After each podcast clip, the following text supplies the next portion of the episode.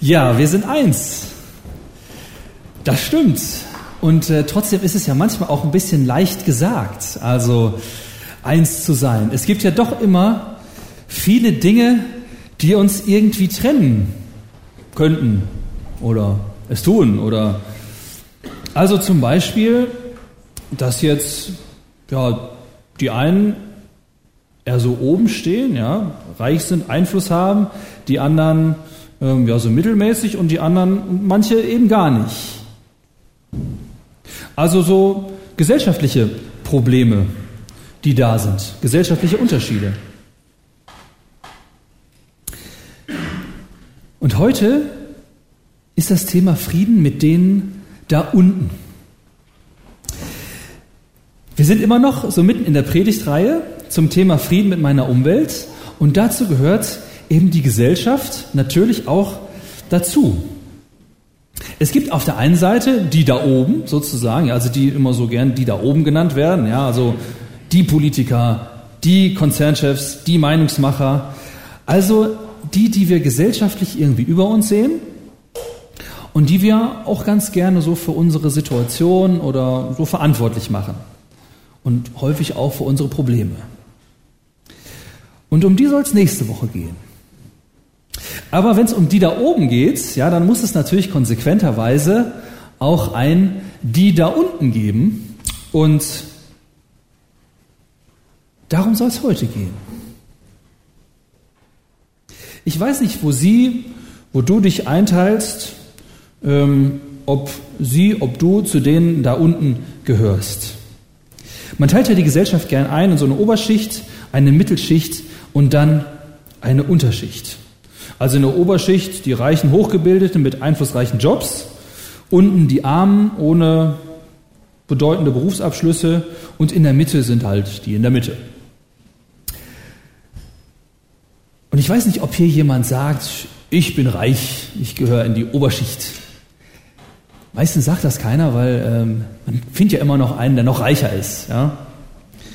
der also wirklich reich ist. Vielleicht gibt es aber jemanden hier, der er sagt, ja, also ich bin arm. Aber was heißt eigentlich arm? Das ist gar nicht so einfach zu sagen.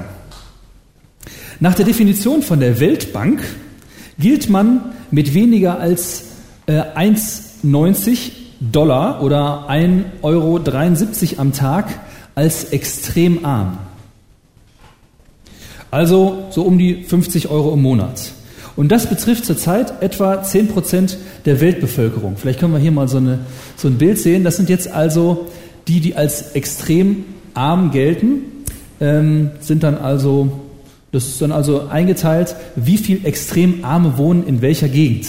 Und äh, wir sind also schick in dem blauen Bereich hier, ja, wo es den Leuten sehr gut geht. Ja, also unter 2% sind in diesem Bereich extrem arm.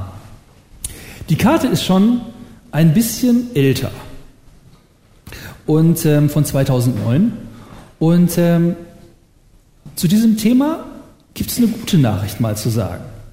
Also wir haben immer ganz viele schlechte Nachrichten und so und genau, Sammy hat ja eben auch ein paar schlechte Nachrichten aufgezählt, die wir immer haben. Aber ich finde, dann dürfen wir auch mal die guten Nachrichten sagen.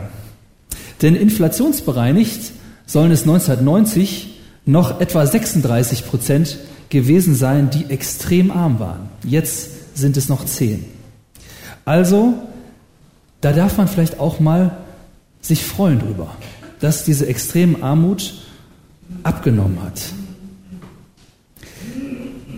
Die Hälfte der Weltbevölkerung kommt übrigens mit weniger als 150 Euro im Monat aus. Das heißt also, 150 Euro im Monat, ja, also selbst wenn man jetzt in Deutschland und das ist ein soziale Hilfeniveau damit leben müsste, müsste man sagen, also im Grunde darf man sagen, gibt es hier eigentlich in Deutschland, dürfte es eigentlich keine Armut geben. Wir, jeder von uns, ja, Taschengeld mitgerechnet, ist eigentlich steinreich, weltweit gesehen. Zweite gute Nachricht für heute Morgen. Mit 150 Euro, ja, Hälfte der Weltbevölkerung lebt mit unter 150 Euro, könnte man sicherlich auch in Deutschland ähm, ja, in so einer Lehmhütte wohnen und hätte bestimmt ausreichend zu essen auch und so. Aber man wäre man wär, man wär nicht Teil der Gesellschaft. Es wäre schwierig, man könnte sich nicht versichern, man könnte sich nicht kleiden wie jeder andere, man könnte keine Schulbücher kaufen, gar nichts. Man wäre ausgeschlossen. Und deswegen wird Armut auch lieber relativ bestimmt. Also relativ mit dem, was die anderen haben. Im Armutsbericht der Bundesregierung, da findet sich eine Definition, da heißt es, Armut wird dabei im Wesentlichen als ein Mangel an Mitteln und Möglichkeiten verstanden, das Leben so zu leben und zu gestalten, wie es in unserer Gesellschaft üblicherweise auf Basis des historisch erreichten Wohlstandsniveaus möglich ist. Ja, schöne Definition. Ja. Also mit anderen Worten, man lebt irgendwie normal, könnte man vielleicht sagen. Also, wenn man arm ist, dann heißt das zum Beispiel ordentliche Wohnung, Besuch im Restaurant, Theater- oder Kinobesuch, Klassenfahrt, Gemeindefreizeit, Sommerlager oder Menschen zu sich einladen, das ist alles schwierig.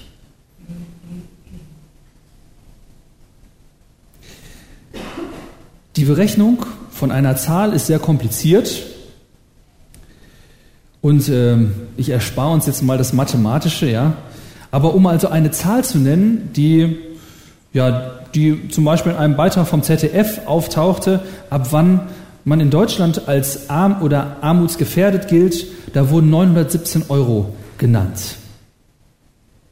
Jetzt wird der Student sagen, naja, okay, da sehe ich schon ein bisschen grinsen hier, ne? Das ist ähm, doch normal. Ja? Mit 600 Euro muss ich auch klarkommen. Stimmt, ja. Trotzdem spricht man bei Studenten da nicht unbedingt von Armut, ja, weil ich weiß, das gilt nur für ein paar Jahre. Und äh, wenn wir diese Definition nehmen hier von äh, ne, Bundesregierung und so weiter, ähm, üblicherweise, ja, keiner erwartet von einem Studenten, dass er äh, ein dickes Auto fährt und äh, sich eine schicke Wohnung hat und so weiter und so weiter, sondern da darf auch mal ein kleines WG-Zimmer, darf auch mal okay sein. Und ein altes rostiges Fahrrad. Weil dann weiß man ja, ihr wisst ja, na, später dann kaufe ich mal ein Auto und leiste mir eine Wohnung und so weiter. Aber für einen Menschen in der Mitte des Lebens ist es eben nicht üblich, so zu wohnen wie ein Student. Man ist also von dem, was üblich ist, ausgeschlossen. Man kann irgendwie nicht mitmachen. Und viele schämen sich auch dafür, zum Sozialamt zu gehen oder sogar zur Tafel oder Zuschuss zu, Zuschuss zu beantragen und so weiter. Und viele fühlen so einen Rechtfertigungsdruck.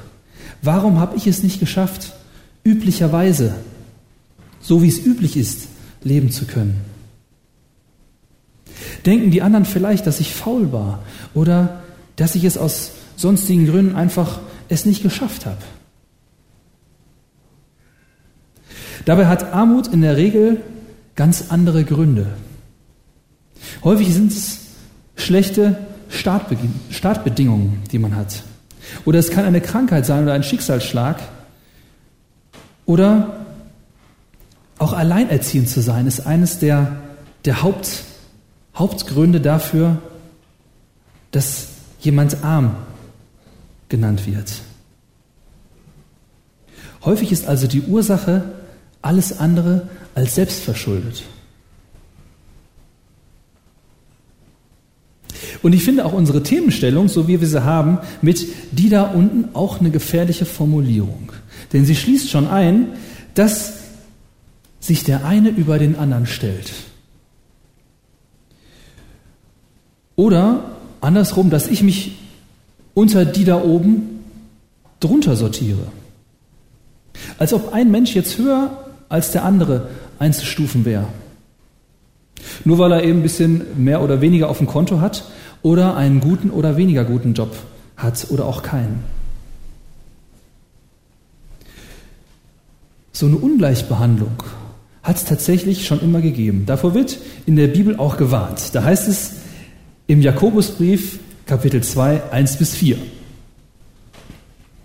Da heißt es, meine Geschwister, ihr glaubt doch an Jesus Christus, unseren Herrn, dem alle Macht und Herrlichkeit gehört. Haben wir eben gesungen. Dann dürft ihr aber Rang und Ansehen eines Menschen nicht zum Kriterium dafür machen, wie ihr mit ihm umgeht. Und dann kommt so ein schönes Beispiel hier. Angenommen, in euren Gottesdienst kommt ein vornehm gekleideter Mann im Sakko mit goldenen Ringen an den Fingern und es kommt aber auch ein Armer in, in zerlumpter Kleidung herein. Wenn ihr nun dem mit der vornehmen Kleidung besondere Aufmerksamkeit schenkt und zu ihm sagt, hier ist ein bequemer Platz für dich, während ihr zu dem Armen sagt, bleib da drüben stehen und setz dich hier bei meinem Fußschemel auf den Boden. Messt ihr dann nicht in euren eigenen Reihen mit zweierlei Maß? Und macht ihr euch damit nicht zu Richtern, die sich von verwerflichen Überlegungen leiten lassen? Finde ich einen interessanten und sehr, sehr konkreten Text.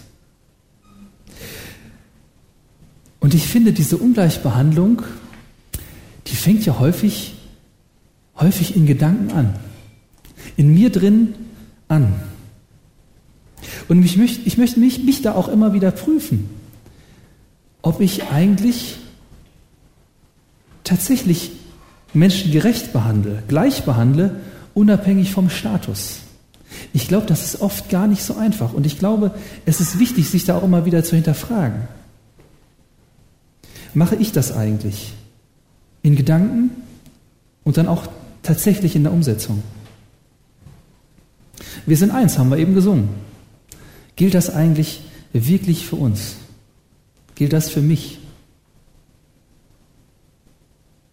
In Jesaja 32, Vers 17 heißt es, und wo es gerecht zugeht, da herrscht auch Friede.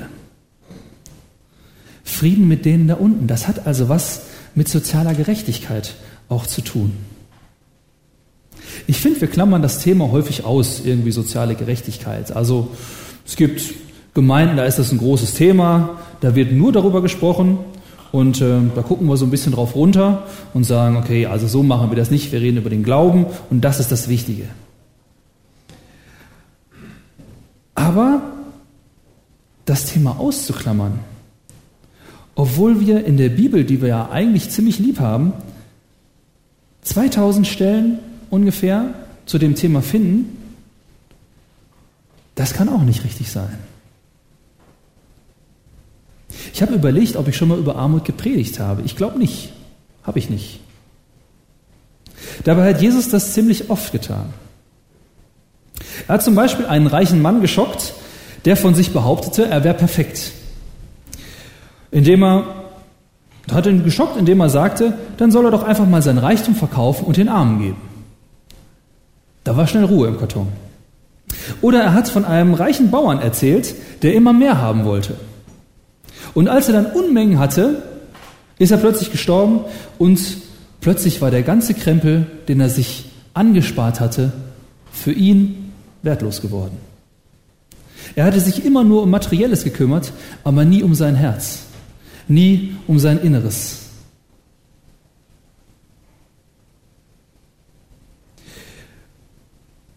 Oder als Jesus einer Frau begegnet ist, die ihm sündhaft teures Parfüm, ja, also mit sündhaft teuer meine ich jetzt so ein Jahresgehalt ungefähr, über die Füße gegossen hatte und sich die Leute beschwert haben, dass das doch eine unfassbare Verschwendung ist, da hat Jesus den Leuten erklärt, dass das Geld hier überhaupt keine Rolle spielt, sondern dass es einfach ein Ausdruck der Liebe ist, die von dieser Frau ausgeht.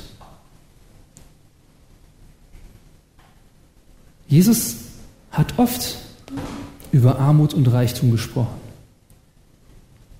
Und Paulus, der die meisten Briefe in der Bibel geschrieben hat, der zuerst ein angesehener Professor war und dann aus Überzeugung ja so ein, ich würde sagen, mittelloser Missionar geworden ist, hat in Philippa 4 was Interessantes geschrieben. Philippa 4, Vers 10 bis 13. Ich bin aber hoch erfreut in dem Herrn, dass ihr wieder eifrig geworden seid, für mich zu sorgen. Ihr wart zwar immer darauf bedacht, aber die Zeit hat es nicht zugelassen. Also er ist umhergezogen und wurde jetzt also von den Philippern versorgt. Und äh, sie haben das versucht, aber äh, sie waren immer darauf bedacht, aber irgendwie hat es die Zeit halt nicht, irgendwie haben sie sich nicht erwischt, sozusagen. Dann schreibt er, ich sage das nicht, weil ich Mangel habe, denn ich habe gelernt, mich genügen zu lassen, wie es mir auch geht. Ich kann niedrig sein und kann hoch sein. Mir ist alles und jedes vertraut, beides. Satt sein und hungern. Beides. Überfluss haben und Mangel leiden. Ich vermag alles durch den, der mich mächtig macht. Ich finde das eine ziemlich starke Aussage, die Paulus hier macht. Der Paulus hat tatsächlich beides ausprobiert. Ja, der war angesehen und bestimmt auch reich.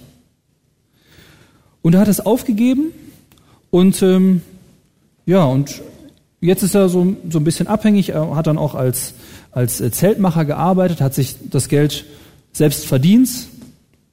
Aber es gab Zeiten, wo er so gut wie nichts hatte, wo er gehungert hat. Und dann auch Zeiten, wo er gut versorgt war.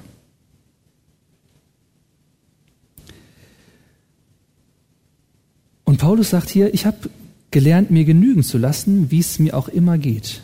Mich nicht davon abhängig zu machen, wie viel ich habe. Kann ich das von mir sagen? Können Sie sich das, können Sie das von sich sagen? Wie ist das? Vielleicht fühlen Sie sich, vielleicht fühlst du dich arm.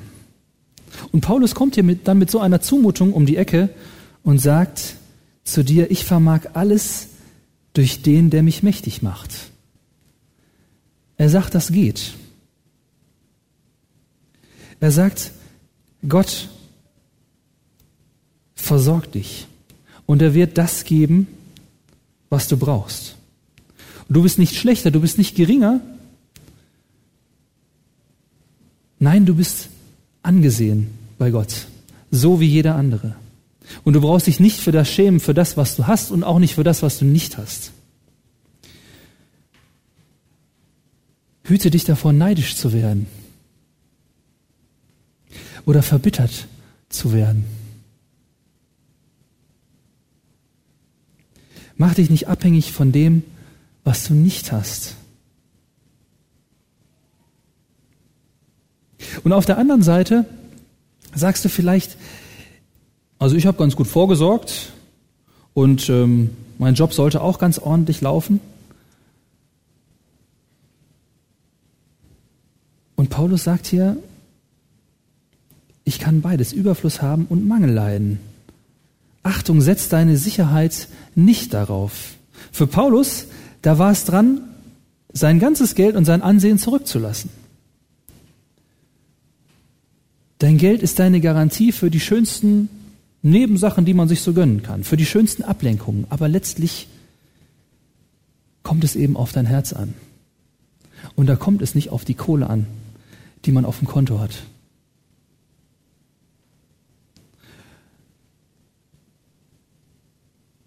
Und lass dich nicht von den wesentlichen Dingen ablenken. Und du bist nicht höher als der andere, nur weil du eine sechsstellige statt einer dreistelligen Summe auf dem Konto hast.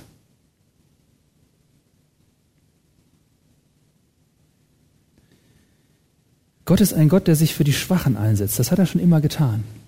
Und da sind die Psalmen, sind da voll davon. Ja, Psalm 10, Psalm 40 und so weiter, wo es dann heißt, er ist ein Verteidiger der Armen und Weisen. Und er sucht sich auch das kleinste und unbedeutendste Volk aus und führt es aus Ägypten, führt es aus der Sklaverei. Und da heißt es auch in 5. Mose, Kapitel 15, Vers 11, es wird immer Arme in eurem Land geben. Deshalb befehle ich euch, helft den Menschen großzügig, die in Armut und Not geraten sind. Wie können wir als, ja, als Christinnen und Christen mit dem Thema umgehen, mit dem Thema Armut? Und dafür möchte ich uns einfach mal drei Tipps mitgeben, wie das vielleicht gut funktionieren kann. Das erste Stichwort dazu ist Lausche. Äh, oder hör hin oder so, ja. Also es musste was mit L sein irgendwie. Ja. Es gibt Menschen, die bewegen sich immer in ihrem Milieu. In ihrem Bereich, in dem, was sie so kennen.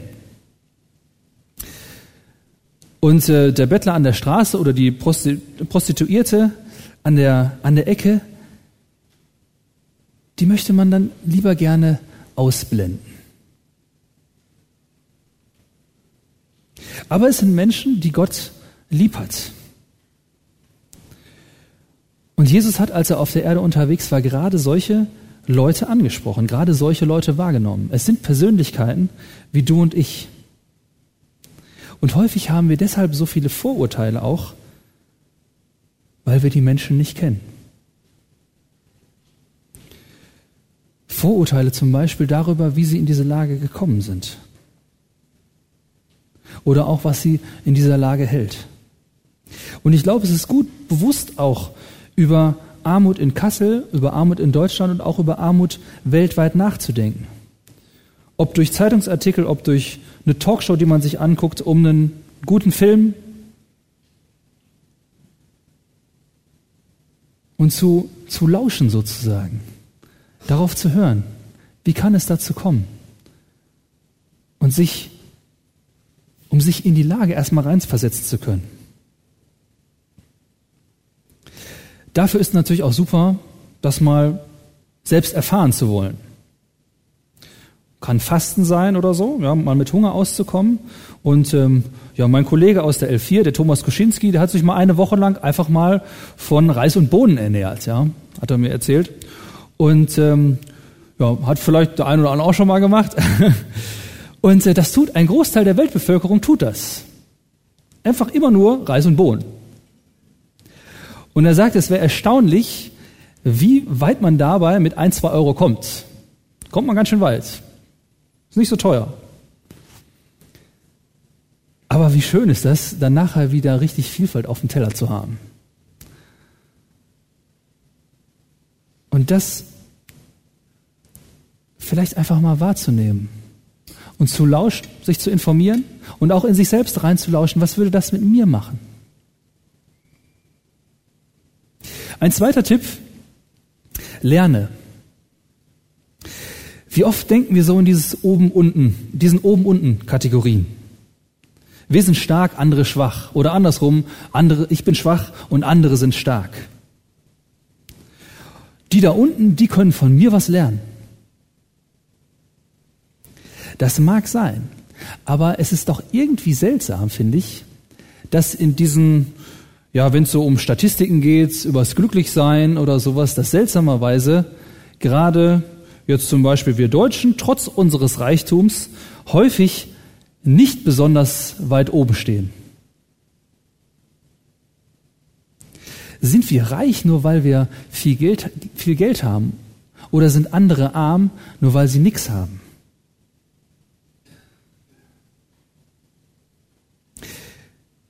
Ich habe mal einen, ja, so einen, einen Seelsorgekurs gehabt und wir waren im Gefängnis.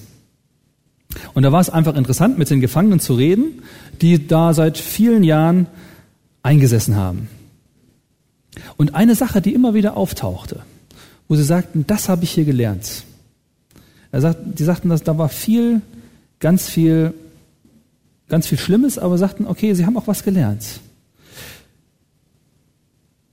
Viele sagten früher, da war mein Leben bestand aus einem fetten Auto, ich brauchte einen fetten Fernseher.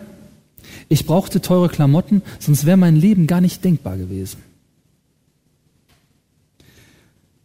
Und die sagten, und hier habe ich gelernt, dass man auch ohne das leben kann. Dass man gar nicht so viel braucht zum Leben.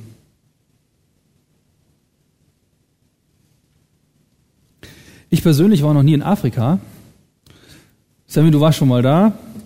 Ähm, und ähm, ich habe so im Vorfeld habe ich auch mit Thomas gesprochen, da war auch mal in Äthiopien vor kurzem und ähm, der an Klavier gespielt hat vorhin.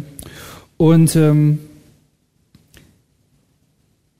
er erzählte von einem Gottesdienst, ähm, wo es die Möglichkeit gab, sich auch danach nochmal so einen persönlichen Segen zusprechen zu lassen. Und er hat erzählt, wie froh und dankbar die Leute dorthin gegangen sind und sich haben segnen lassen und was ihnen das bedeutet hat. Die haben sich keinen 100-Euro-Schein abgeholt oder sowas, sondern die haben den Segen bekommen. Und die waren froh und dankbar dafür. Vielleicht haben sie viel mehr verstanden, was das eigentlich heißt. Segen. Dass Segen nicht unbedingt heißen muss Geldsegen.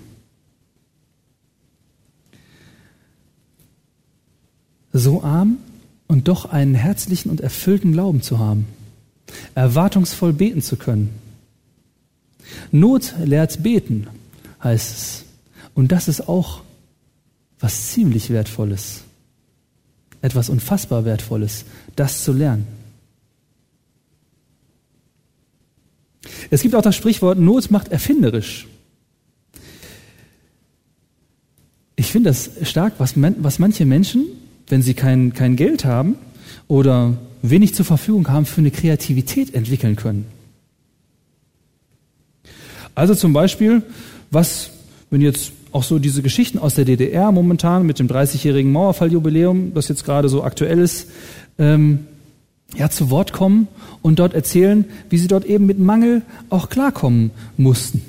Und wie sie dort manche Dinge dann eben flicken mussten, zusammenbasteln mussten und eine unheimliche Kreativität entwickelt haben.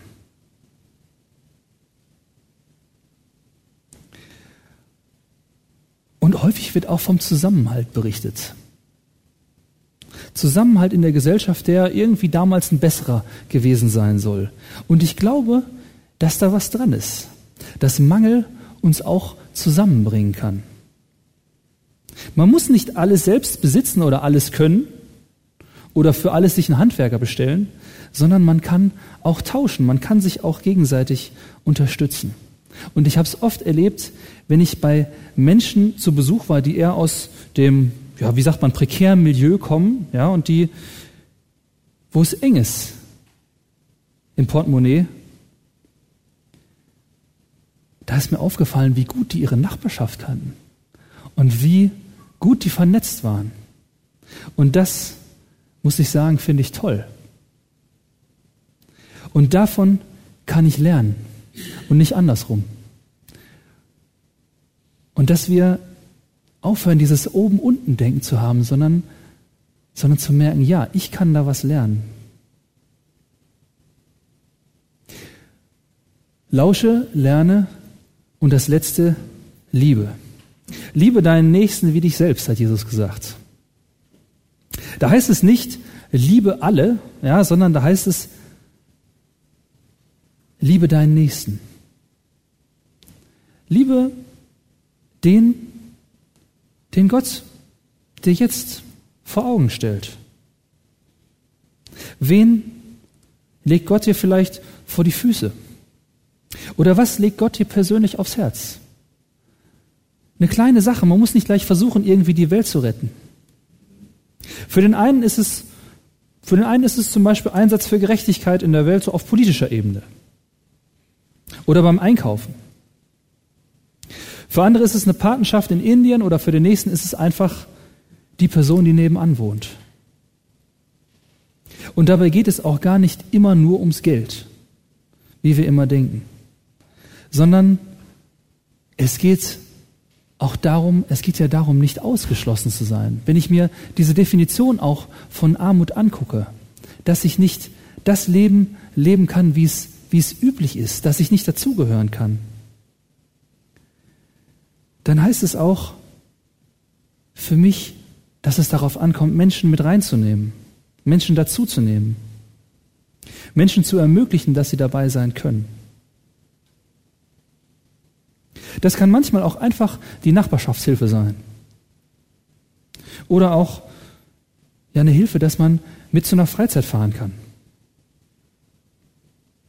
Oder die Hilfe, das kann auch Gebet sein. Vorletzte Woche, wie hieß das da? Da hatte der Stefan Pichotka gesagt, wer sagt, ich kann ja nur beten, der soll gleich fünf Euro ins Phrasenschwein, Phrasenschwein schmeißen, weil dieses Wort einfach Quatsch ist. Ich kann einfach nur beten, ist Quatsch, weil das Gebet eine unfassbare Kraft hat. Ich kann beten für Menschen, die zu wenig haben. Und ich frage mich auch, was wir als Gemeinde tun können gegen die Armut hier in Kassel. Und ich freue mich darüber, was, was auch schon so unter uns passiert. Und da bin ich dankbar für die Gruppen, wo Menschen Aufnahme finden, die es sonst schwer haben. Und da gibt es ganz, gibt es viele Gruppen, wo das stattfindet.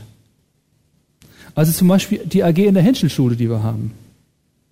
Oder ich freue mich über die, über die Pfadfinder. Oder ich freue mich über Hilfe beim Deutschlernen. Oder über die Arbeit unter Prostituierten von Precious. Ich freue mich auch, dass wir keinen festen Mitgliedsbeitrag haben, sondern dass jeder nach seinen Möglichkeiten das geben kann, was er hat. Und ich freue mich auch über das, was wir letzte Woche für die Arbeit im Tschad zurücklegen konnten, eines der ärmsten Länder der Welt.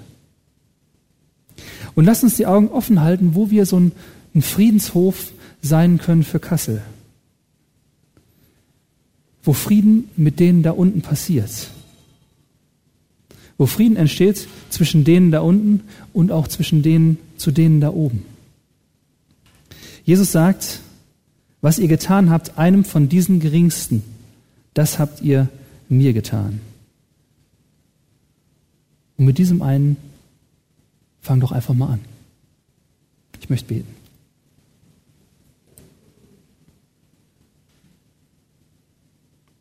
Herr, ich danke dir für den Reichtum, den du uns anvertraut hast. Herr, lass uns dankbar werden für das, was wir haben. Und hilf uns, dass wir uns davon aber auch nicht abhängig machen. Du bist derjenige, der unseren Wert bestimmt. Du bist derjenige, der uns unendlich wertvoll macht und der uns liebt. Und darauf kommt es an, dass wir zu dir gehören. Danke dafür, dass du für uns alles aufgegeben hast. Amen.